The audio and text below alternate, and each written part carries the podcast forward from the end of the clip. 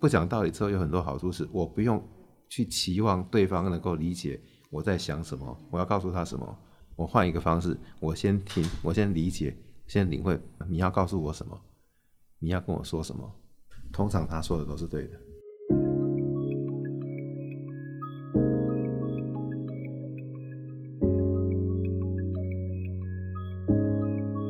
人生只有一件事，什么事呢？你的事，我的事。以及所有人的人生故事。大家好，我是小唐。大家好，我是例如。欢迎您来收听我们这一集的 Podcast《人生只有一件事》的录音。我们今天邀请到的是凡事都是第一的张文忠学长，他是活学工作坊一阶第一期、二阶第一期、三阶第一期，关系影响力第一期，其实就跟我们的 例如学长是一样的。张文忠学长，我们来欢迎他。大家好，我是文忠。文忠，我支持你。高温哦，文忠学长呢，他是工程公司的二代负责人。嗯，那今天呢，特别呢，我们邀请到呢，他来讲这一集呢的题目呢，是非常契合他现在的一个状态哦，就是放下爱讲道理这个让人又爱又恨的生存工具。那可是他自己又把它改成放下爱讲道理这个故人怨、够狼玩的习性呢，然后又爱又恨的习性。文中学长，我们一阶一起、二阶一起、三阶一起，还要关心影响力，我们都是同学，是是同组，差不多都是。然后还有好几次的学长一起，呃，一起当工作人员，对，对我们，所以我们有非常坚固的情谊。文中学长爱讲道理吗？诶，应该算重量级的吧？重量级的，应该不是说爱讲道理，而是说爱讲，你超爱讲道理，但是是到什么样程度？到什么样程度？哎，我们来说说上活学之前爱讲道理，跟上活学之后爱讲道理不一样的地方。我们先讲一下上活学之前爱讲道理的程度，就很喜欢跟人，很喜欢跟人家辩嘛，就是常常会到后来，就是人家人家眼睛睁着看我，一直在那里讲。我自己认为我讲的很清楚，但是我后来发现好像他们都完完全全都没有听进去啊。所以就是喜欢跟人家辩，然后滔滔不绝的讲，差不多是这样子。嗯，那上活学之后呢？那个爱讲道理的状况，会比较有自觉啦，会开始发现自己又在那边自说自话的时候，嗯，啊，或者是说要去想要去说服人家来讲道理的时候，发现了之后就设法停下来啊。嗯嗯，嗯，因为省点力气，因为效果不大，知道刹车了。OK，回应到文中学长这次选的这一篇的主题哦，就是放下爱讲道理这一个主题。那其实呢，就是这个是呼应到了我们呃金老师活学这本书里面哦，它有一个题目叫做学不讲道理呢，它是在第一百七十页，这里面有提到，就是说在亲密关系中呢，我们常常会有爱讲道理的那种习惯。然后呢，常常呢会跟亲密的人呢都要讲真话，要讲清楚，然后三尽提醒的责任哦。也因为这样子呢，就是呢会落下一个好为人师的毛病，他的结果反而就是跟自己亲密的人呢会越来越远，渐行渐远哦。然后因此呢，我们也会知道，就是说在关系中呢，我们不能一直讲道理，只能用情哦。那所以说来，要问一下两位啦，为什么针对老师所写的这一篇哦，那两位的心情是怎么样子？在看了这篇文章之后。这篇文章对我来讲非常有感觉，跟自己家人也会这样子啊，跟同事也会这样子。然后有时候可能对于事情会觉得应该怎样哦，应该有有有他一个是非对错或是好坏的标准，或者然后就会拿这个出来开始跟人家要求，然后距离就越拉越远。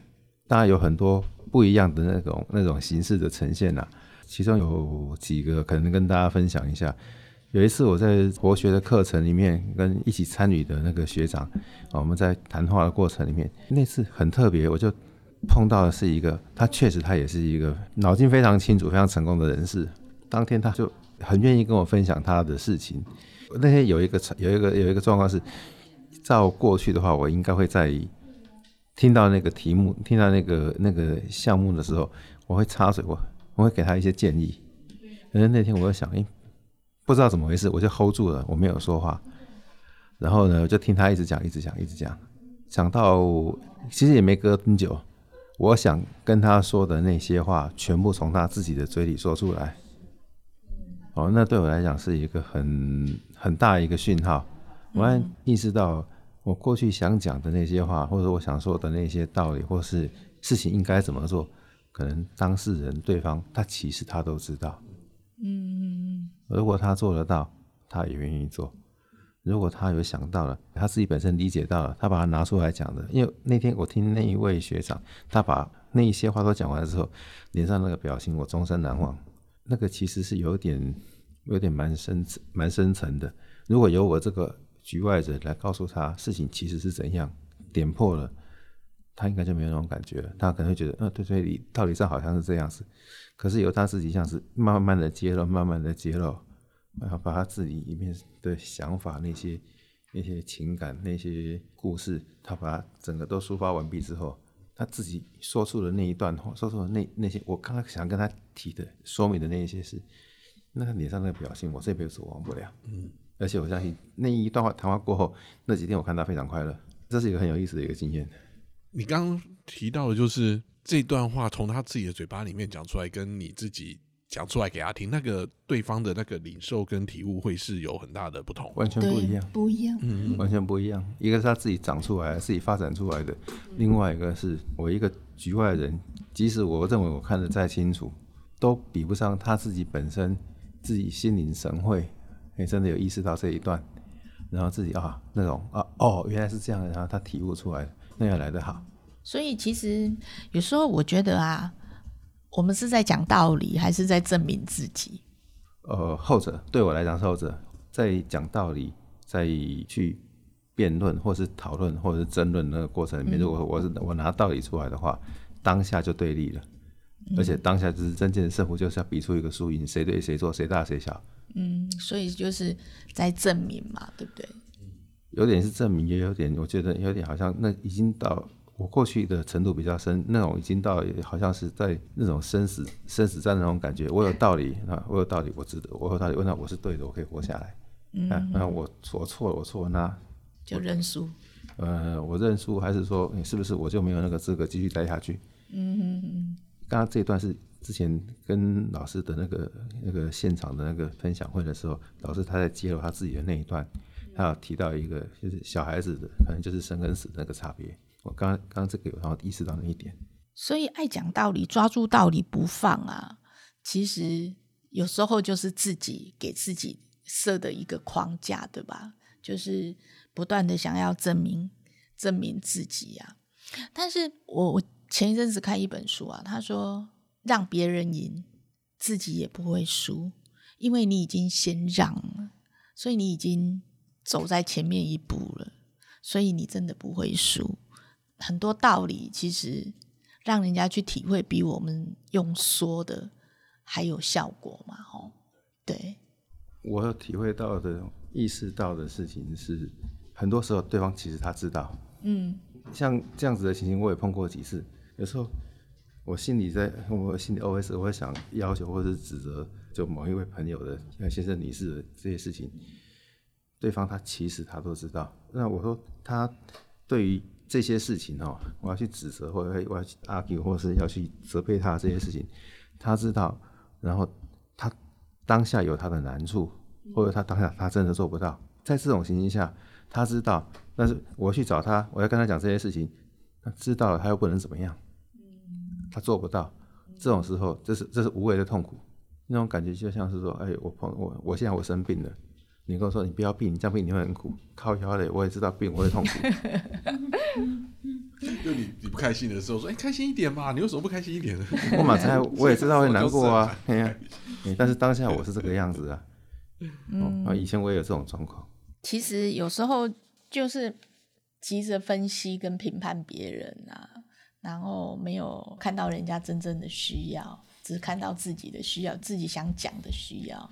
对，讲道理，他有很多甜头啊。嗯，哎，我道理讲得出来的时候，好像是一个旁观者啊。嗯，我好像是那个懂那个人啊。嗯，哎，例如学长对于这篇文章有什么样的感受？其实我也是一个必须对号入座的人呢。会吗？对，我觉得我也是一个很爱讲道理的人。但我觉得我还有一个还蛮严重的。我在看这篇文章，或是说从活学里面我得到啊，其实哈。我都对自己人爱讲道理，然后对别人，其实我有时候我我都觉得我都放在心里，然后用心里面去评判啊，或者是去点评别人，然后其实那就是另外一种讲道理啊。我我其实应该也是重度患者啊，只是说我比较没那么外显啊，对。除了不讲道理之外，有时候可能那个你真的就觉得那个东西很莫名其妙的时候，你是不是可以用一种比较幽默的方式去带过它？好像也是一个方法啦。其实我有时候觉得哈，有时候讲话哈，真的是注意力要放在别人的需要上面呢，而不是你的需要啊。这是我从活学里面学到，就是说，哎，其实听话说话，其实不是你的需要。有时候看在别人的需要，也许就会有更多的得到啊。嗯，这是我看到的。哎，我们来讲讲看，你是一个什么样的爸爸？怎么样跟小孩子讲道理？最近有没有什么发生？我有三个儿子啦。那跟老大的话，我会把我以前书上学到的做人应该怎么样，好，那我看到的人应该怎么样，我自己的价值观会不断的跟他沟通，要去建立他的。他的观念，老大他的状况有让我意识到这样子不好，嗯哼。然后对于老二，我就有点茫然。那到了老三的时候，比较不会去讲道理，就是听他说，听他说，听他说。但是偶尔还是会忍不住，还是会跟他讲，从逻辑面呐，或者是从啊分析啦，那事情的前呃前因后果啦，它的影响啊。反正喜欢讲话的人很容易找到题，很容易找得到题材嘛。啊，我以前我是就搞维郎了。最近跟我们家那个那个第三个儿子的一个互动的的一个经验，他他就先问我说：“爸爸，你有没有空？”然后他要他过来找找我泡茶，要要找我聊天。好，啊那我们就就坐下来泡茶。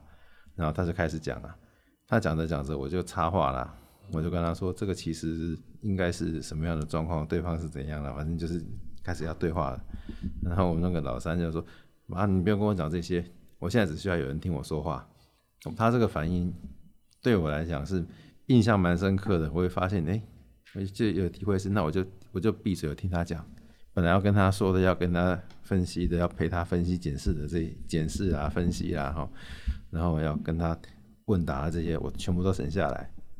然后我发现，我闭嘴之后呢，因为他把他。想表达的话，他可以很完整的全部都说出来，哎，不管有道理没道理，他全部都说出来。说完了之后，就做了一些整理了。这个体验蛮好玩的。对，这个是在亲子关系上面的一个互动。对，嘴巴的拉链把它拉上之后，就眼睛就会认真看，可是很难耳朵就认真听。我觉得你们像你两位有小朋友的那种家长啊，其实，在面对小朋友的时候，你说那种要放下那种说教的那个。那个心情啊，感觉其实会不会很难啊？因为你们可能就是已经是一个自动的那种机制了，反正就小朋友丢什么问题给你们，就是啊，我改供了，然后这样子。那你们怎么样子在那个当下要克制住自己的那个 冲动，想要讲？这个现在越来越容易，真的哦，因为以前花了很多力气，不断的在说，不断的在说，没有没有没有用，包括在公司里面跟同事。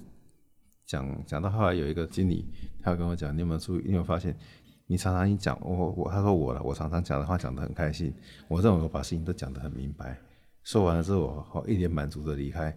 他问我说，你离开之前有没有看一下对方的表情？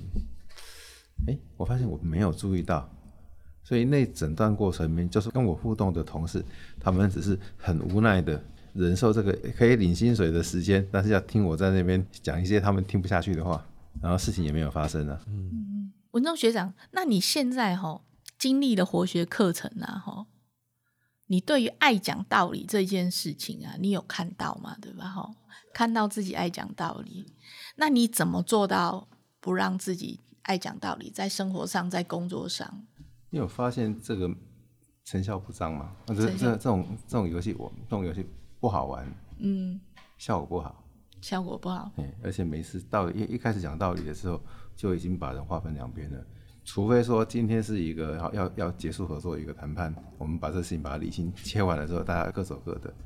嗯，但是通常我们在我在生活里面没有太多这种场景，嗯，比较多的事情都是要我们一个是继续往前走，合作愉快，通常都是有互动的人都有交集，嗯，那想把这个有这个这个交集，把它变成一个一个善缘或是一个善结啊，不管是把它圆满画画一个圆，还是让它能够继续再下去，反正总是希望开开心心的，然后圆圆满满的嘛。通常不太需要讲道理啊。所以文中学长，你认为说只要讲道理，就是有一种把人家拒于千里之外的感觉吗？差不多是这个意思。嗯，所以所以这这也是在活学还有这篇文章看到的吗？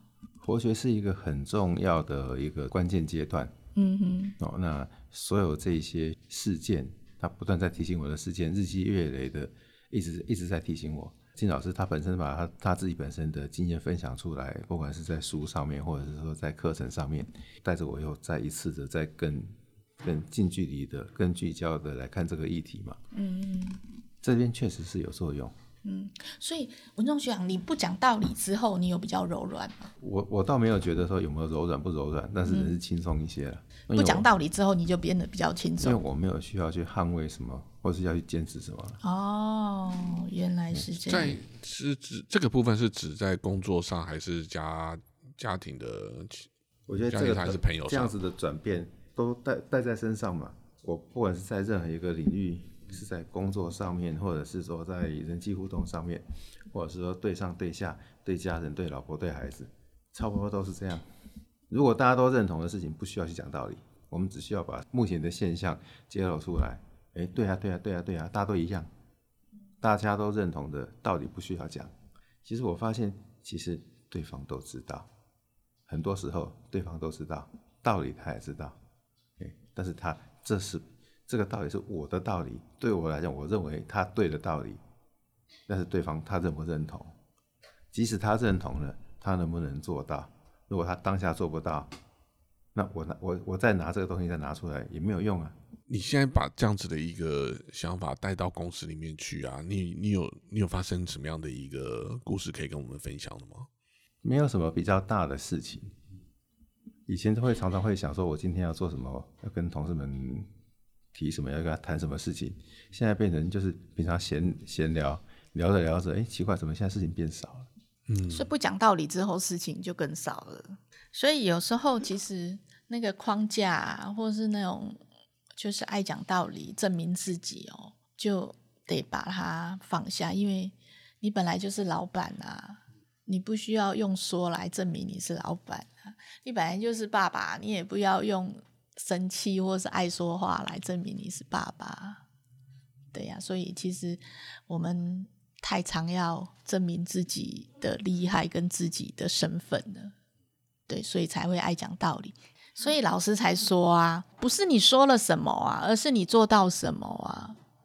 对啊。而且我觉得刚刚文中学长讲那一段，就是你在听那个学长们在分享他自己的想法的时候，你就是静静的听他讲出了你心中觉得要讲的话，事实上都从他嘴巴里面讲出来。所以我觉得这点超棒的，那段非常震撼。那段他完全点醒了我，只要是事实，啊，真实存在的事项，对方知道，给他时间，给他空间，就是陪他，他看得见。那这点如果用在你的员工或者是你的家人身上的话，你觉得是可以一起适用吗？完全适用。你回去会怎么做？闭嘴。就感同身受啊！就其实说话的时候不要咄咄逼人啊。我觉得说话的时候，其实站在对方的立场去说哦。我的体会是，听话比有的时候比说话更有效。那听话的时候，就是要有感同身受，心要在啊。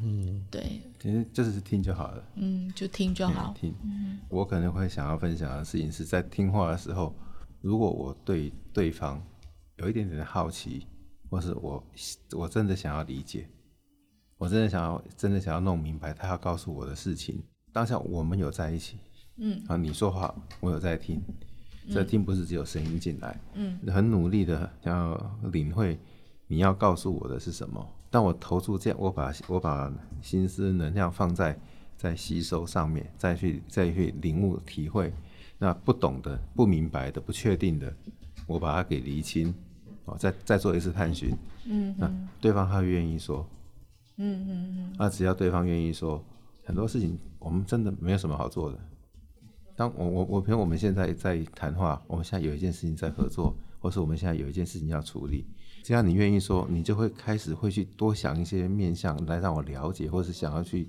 嗯，哦，把事事情把它去做推演，或是想表达说你对接下来的发展你有什么样的想法，你你有什么样的期待？当这些东西你你都愿意跟我揭露了，这个过程里面它的它产生的变化跟它的发展的。广度和深度真的很不可思议。愿意说就是一个连接跟共鸣啊，对，所以说给别人空间，愿意说自己就不用讲那么多。文同学啊，你刚刚讲的这些啊，这个是在你心中，还是处在一个心里面的想法上面，还是说你已经已经开始化为实际的行动，运用在你的生活层面上？这些是我已经在在练，而且也也也开始在尝甜头的一些一些状一些事项。我确实就是，只要我把自己先关掉。之前在课堂上面，我常常会脱口而出跟同学们分享的时候，忘了卖给稿，很多事情真的真的本真的没事。其实这一次在看到文中学长哦，他整个那个给我的感受啊，就是已经又进到一个层次了。我觉得他心又更柔软。